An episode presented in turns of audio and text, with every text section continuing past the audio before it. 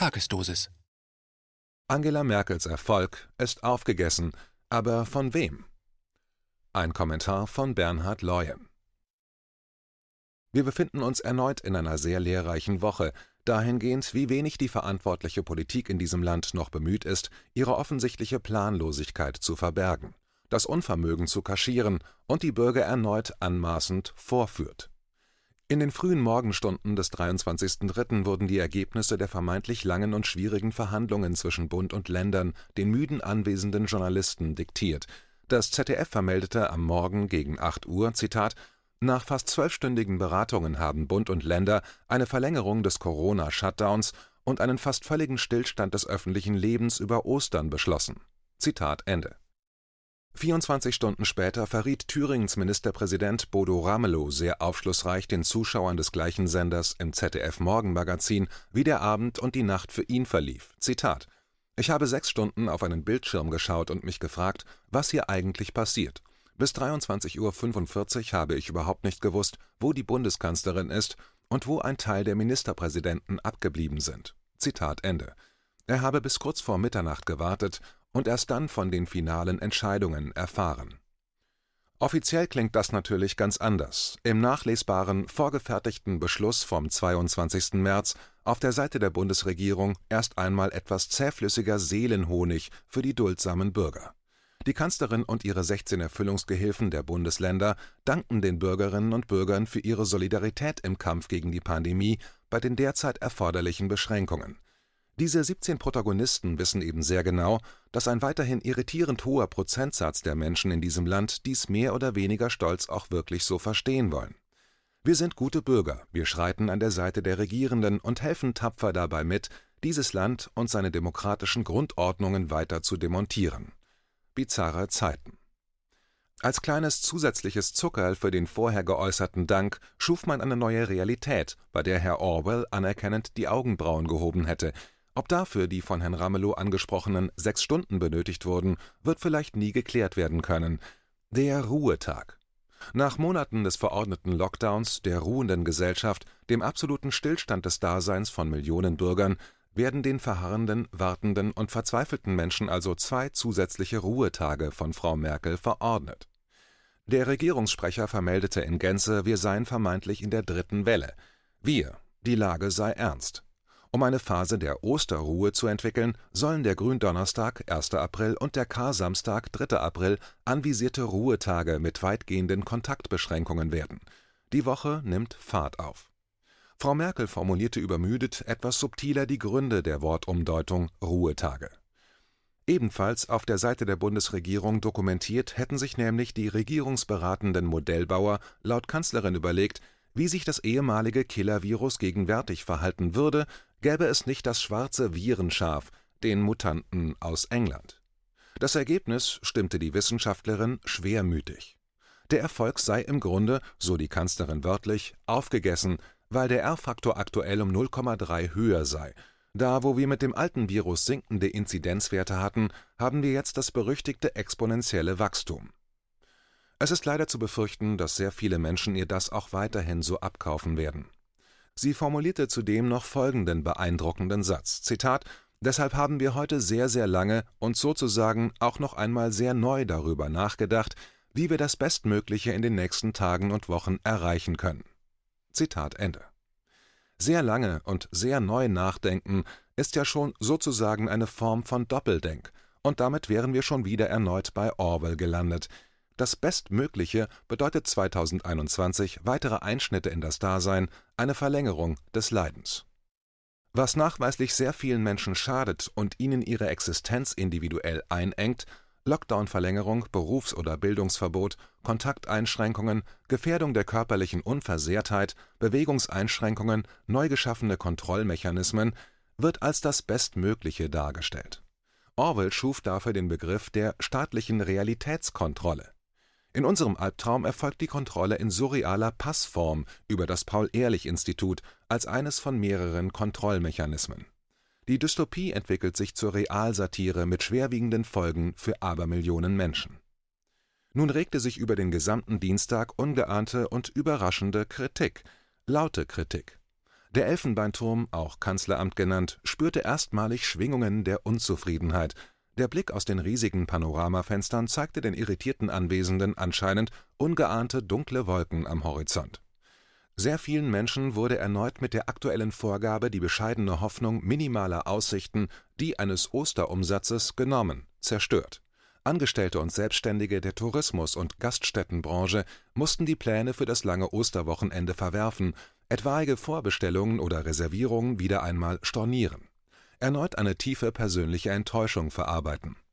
Dazu Irritationen auch auf anderer Ebene. Der Begriff Ruhetag findet sich nicht im Arbeitsrecht. Sicherlich nicht nur bei der Industrie- und Handelskammer in Berlin häuften sich daher im Verlauf des Dienstags die Anrufe von Hilfe und Ratsuchenden. Eine Auskunft konnte der Verband jedoch nicht geben. Zitat auch bei uns weiß man noch nicht, was mit der Ruhetagregelung für den Gründonnerstag gemeint ist. Zitat Ende, so eine Sprecherin. Ein exemplarisches Beispiel, wie diese Regierung die Menschen in diesem Land kirre macht, verunsichert, irritiert, sie durch künstlich geschaffene Sorgen erneut alleine scheitern lässt. Das Wort Testregime findet sich zur Abwechslung mal nicht in Orwells Roman 1984, dafür aber auf der Seite der Bundesregierung. Die Politik modelliert sich also ein Testregime. Ob es dafür wohl einen extra geschaffenen Modellraum im Bundeskanzleramt gibt? Zitat aus dem Beschluss der Videokonferenz vom 22. März 2021.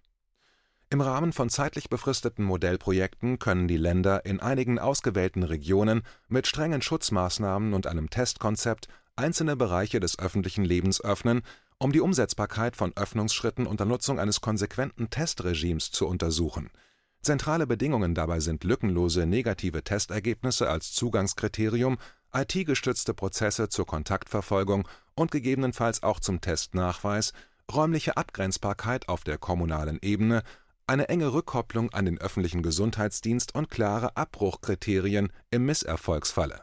Zitat Ende. Visionen oder zeitnahe Realitäten 2021 Modellprojekte, ausgewählte Regionen, Testkonzepte, Testregime, Zugangskriterien, Kontaktverfolgung, Abbruchkriterien, Misserfolgsfall. Der Unmut des Fußvolks irritierte anscheinend das Kanzleramt nachhaltig. Am gestrigen Mittwoch wurde daher vormittags aus Regierungskreisen an die Presse lanciert, die Kanzlerin wünsche, also erwarte, eine erneute Telefonkonferenz mit ihren Erfüllungsgehilfen, es sei die Reaktion auf das katastrophale Echo, das in der Nacht zu Dienstag verursacht wurde. Gegen Mittag des 24.03. ereignete sich ein Novum in dieser rein politisch gelenkten Gesellschaftskrise. Die Kanzlerin widerrief nach knapp 24 Stunden die Verordnung zweier Ruhetage. Ein kleines tektonisches Beben in der Bundeshauptstadt.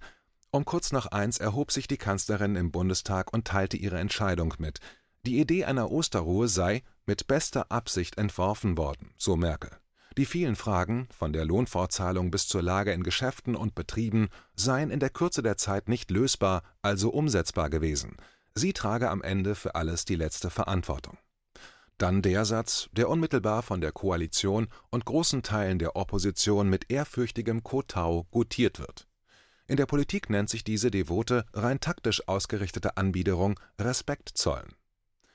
Das bedauere ich zutiefst, und dafür bitte ich alle Bürgerinnen und Bürger um Verzeihung. Sie bedauerte also den verordneten, sinnlosen Schnellschuss. Bedauern, das freundlichere Wort für das Eingeständnis von Unachtsamkeit, ja Unfähigkeit. War es das? Nicht ganz. Die wenigen anwesenden Abgeordneten durften Fragen stellen. Man bemerkte bei der Kanzlerin eine anfängliche Anspannung, die sich aber schnell als überflüssig herausstellte. Zahnlose, gut dotierte Politiker, eigentlich in der Funktion vermeintlicher Volksvertreter, schonten die Kanzlerin anmaßend auffällig. Die AfD mimte wenig überzeugende Angriffsversuche, die Fragen nicht wirklich eine Bedrohung für die Routinekanzlerin, danach entspannte sich ihre Stimmung offensichtlich bis hin zur gewohnten Gnädigkeit der Beantwortung. Die SPD- und CDU-Abgeordneten der sogenannten Hinterbänke sowie die grünen Politikerin Göring-Eckardt halfen der Kanzlerin durch manipulierende Fragen also Steilvorlagen zum Thema Testwahn in Betrieben, Kitas und Schulen. So forderte die SPD-Politikerin eine baldige gesetzliche Testverordnung, die CDU-Politikerin tägliche Durchführungen von Schnell- und Selbsttests. Göring-Eckardt drohte schon am Vortag den Deutschen, dass 100 Millionen Corona-Tests im Monat unbedingt benötigt werden. Merkel schmunzelte, weil sie schneller als erwartet wieder sicheres Terrain bespielen durfte. Testen, testen, testen. Da kann sie argumentativ glänzen. Damit werden die Zahlen wunderbar künstlich gepusht, und dies gibt den notwendigen Spielraum für weitere Drangsalierungsverordnungen. Die FDP mühte sich redlich, zum Beispiel wann das Geklüngel im kleinen Mikromanagement enden würde. Die Kanzlerin belehrte bzw. erinnerte den Abgeordneten, das laufende Infektionsschutzgesetz inklusive der benötigten Freischeine für die Regierung sei doch vom Parlament im November verabschiedet worden, daher stelle sich für sie nicht die Frage. Zweiter Versuch, wie hoch müsse der Schaden sein, bevor sie anders reagieren würde, also dass mehr komme als nur eine Entschuldigung, vielleicht sogar die Vertrauensfrage. Sie wisse, was sie den Menschen in diesem Land zumute, aber der Gegner sei nun mal das Virus, die alleinige Schuld trage Corona. Nächste Frage bitte. Herr Schäuble beendete dann diese triste Fragerunde. Die Abgeordneten hätten zum Beispiel die Frage stellen können, warum im Beschluss vom Dienstag mal ebenso behauptet wird, dass, Zitat, nach aktuellen wissenschaftlichen Erkenntnissen die deutlich höhere Sterblichkeit der in Deutschland nun führenden Mutante B117 und die Tatsache, dass jüngere Patienten generell eine längere Verweildauer auf der Intensivstation haben, Zitat Ende, das Kanzleramt beunruhige. Überraschend griff das Frontblatt der Corona-Versteher, der Berliner Tagesspiegel, diese Information auf. Alarmierende Passage im Bund-Länder-Beschluss: Gibt es tatsächlich mehr jüngere Covid-Patienten, die länger krank sind? rätselte ein Artikel am gestrigen Mittwoch. Die Antwort: Zitat: Nicht, wenn es nach der Deutschen Interdisziplinären Vereinigung für Intensiv und Notfallmedizin (DIVI) geht. Die hat keine neuen Erkenntnisse darüber, ob sich das Alter der Corona-Intensivpatienten in Deutschland verändert hat. Derzeit haben wir noch keine belastbaren Zahlen, dass die Patienten auf den Intensivstationen jünger werden. Was wir wissen, der Altersdurchschnitt der ersten wie auch der zweiten Welle war gleich erklärt Divi-Präsident Gernot Marx. Zitat Ende. Mit den Ereignissen des gestrigen Tages werden jegliche Richtlinien, die in den letzten Jahrzehnten seit der Gründung der Bundesrepublik als Rechtsstaatsprinzip und Rechtssicherheit ein Fundament darstellten, mit den Ergänzungen durch die Erfahrungswerte der deutschen Wiedervereinigung, also den Lehren der Fehler von 40 Jahren DDR-Gesetzgebung, mal eben ad absurdum geführt. Wenige beschließen Elementares nach gut Gusto. Man konfrontiert über eine Pressekonferenz die Bürger mit einer für sie belastenden Vorgabe, einer politischen Entscheidung im Rahmen einer Tageslaune, um diese dann nach 24 Stunden über eine freundlich ausgesprochene Entschuldigung wieder zu revidieren, also zurückzuziehen. War nicht so gemeint, sorry für den Schrecken. Steile Thesen und Modellbehauptungen finden sich in aktuellen Beschlüssen und diese werden medial umgehend an die Bürger lanciert. Das ist alles nur noch bestürzend wahrzunehmen. Was diese Berliner Politik, namentlich der Ereignisse, nur in diesem bisher jungen Jahr aktuell praktiziert, ist unfassbar. Keinerlei juristische Aufarbeitung, keinerlei Anklagen gegen die bekannten Verursacher. Die Arroganz, die Unfähigkeit, die Anmaßung und unglaubliche Ausreizung von Macht, die nachweislich vordergründig immensen irreparablen Schaden hinterlässt, nimmt klare Formen sogenannter Bananenrepubliken an. Zitat Bananenrepublik ist die abwertende Bezeichnung für Staaten, in denen Korruption und Bestechlichkeit vorherrschen, deren Rechtssystem nicht funktioniert, wirtschaftliche oder politisch-moralische Verhältnisse von Ineffizienz und Instabilität geprägt sind oder in denen staatliche Willkür herrscht oder denen diese Eigenschaften zugeschrieben werden. Zitat Ende. Passt. Wie wird es weitergehen? Mit dem gestrigen Tag zeigt sich, diese Regierung zeigt keinerlei Respekt mehr vor dem Grundgesetz. Skrupel ist für die heutige Generation Politiker ein unbekanntes Wort aus dem letzten Jahrhundert. Seit einem Jahr werden die Menschen vorgeführt. Falsch, lässt sich ein Großteil der Bürger unter begleitendem Applaus elementare Grundrechte dankbar nehmen. Wie unantastbar sich die Kanzlerin fühlt, zeigte die Antwort von ihr im ARD Brennpunkt am gestrigen Abend. Auf die Frage, was denn nun von den Beschlüssen von Montag noch übrig bliebe, ihrer geplanten Einforderung nächtlicher Ausgangssperren und Osterruhetagen, außer dass die Menschen höflich gebeten werden, über Ostern zu Hause zu bleiben. Frau Merkel antwortete, Zitat, na ja, diese Bitte, diese äußere ich und ich weiß auch, dass viele Bürgerinnen und Bürger der nachkommen. Zitat Ende. Nächste Frage. Die kam. Der politische Gegner, die Opposition, sehe doch den unbedingten Bedarf, Warum stelle sie nicht die Vertrauensfrage? Das könne doch auch ihre Position bei entsprechendem Votum zusätzlich stärken. Nein, das mache sie nicht, so die Kanzlerin sehr kurz angebunden. Sie habe sich bei den Menschen entschuldigt, sie habe das Vertrauen der Regierung und sofern auch des Parlamentes, das reicht. Punkt. Das Beunruhigende, die einzelnen Bundesländer überbieten sich mit dem dankbaren Wissen der Kanzlerin in individuellen Maßnahmen. Zu Personen, mit denen man im selben Haushalt lebt, muss kein Abstand gehalten werden, ist doch ein Satz gelebter Surrealität. So jedoch niedergeschrieben seitens des Hamburger Senats. Der Berliner Bürgermeister ließ seinen Bürgern schon am Dienstag mitteilen, dass der Berliner Lockdown gleich bis zum 24. April verlängert wird. Das gibt ein Fleißsternchen bei der Kanzlerin. Sehr viele Menschen fürchten inzwischen die Installation einer DDR 2.0. Übertrieben? Wie würden Sie reagieren, wenn diese Regierung zeitnah Ausreiseverbote planen würde? Unfassbar, nicht wahr? Alleine dieser Gedanke. Nun ließ die Sprecherin der Bundesregierung gestern wissen, dass in einem sogenannten Analyse- und Entscheidungsprozess zwischen dem Auswärtigen Amt und dem Bundesinnenministerium über einen Prüfantrag eruiert wird, ob es, Zitat, nicht doch irgendeine Möglichkeit gibt, Reisen vorübergehend in beliebte Urlaubsgebiete im Ausland zu unterbinden. Zitat Ende. Beim Wort vorübergehend zucken sehr viele Menschen inzwischen etwas nervöser zusammen. Wie würden Sie reagieren, wenn die Nachprüfbarkeit von Corona-Schnelltests demnächst über ein Armband mit einem QR-Code geregelt wird? Der Slogan auf Großplakaten könnte lauten: Das digitale Tagesticket schafft Sicherheit gegen Missbrauch und verkürzt die Wartezeiten. So machen wir Corona-sicheres Stadtleben komfortabler. Dystopisch, nicht wahr? leider schon geplante Realität für die Stadt Tübingen inklusive Slogan. Bürgermeister der Grüne Boris Palmer. Welche Partei erfreut sich gerade doch gleich an irritierend hoher Zusprache? Demnächst etwa ich vor dem Verlassen des Hauses hurtig ein Schnelltest, um die Straße zu betreten, wäre ja nur vorübergehend. Das Lachen bleibt inzwischen einem sehr früh im Halse stecken. Es sollte niemanden mehr verwundern, dass immer mehr Menschen nur noch verängstigt mit Maske von A nach B huschen, dem Nachbarn, den Mitbürgern chronisch misstraut, in ihm eine potenzielle Gefahr für sein bescheidenes Dasein sieht. Was für eine ekelhafte Strategie, unsere Gesellschaft mit solchen Maßnahmen gefügig zu machen, nachhaltig zu spalten.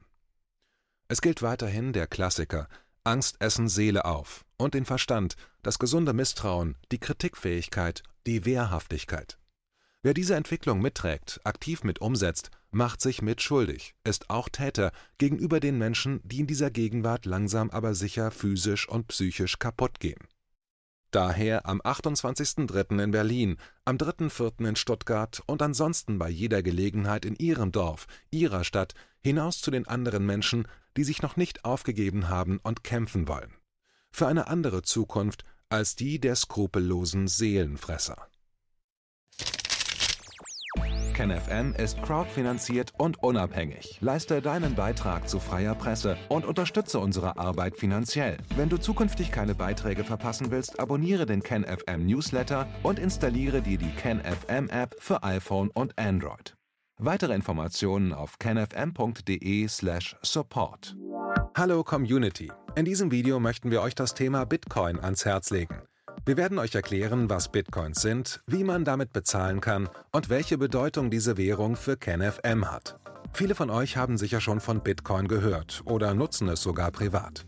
Wie ihr KenFM mit Bitcoins unterstützen könnt und warum das für uns aktuell sehr wichtig ist, verraten wir euch jetzt. Das ist ein Bitcoin. In Wirklichkeit existiert so ein Bitcoin aber gar nicht. Es gibt ihn nur virtuell im Internet als digitale Währung in einem digitalen Konto.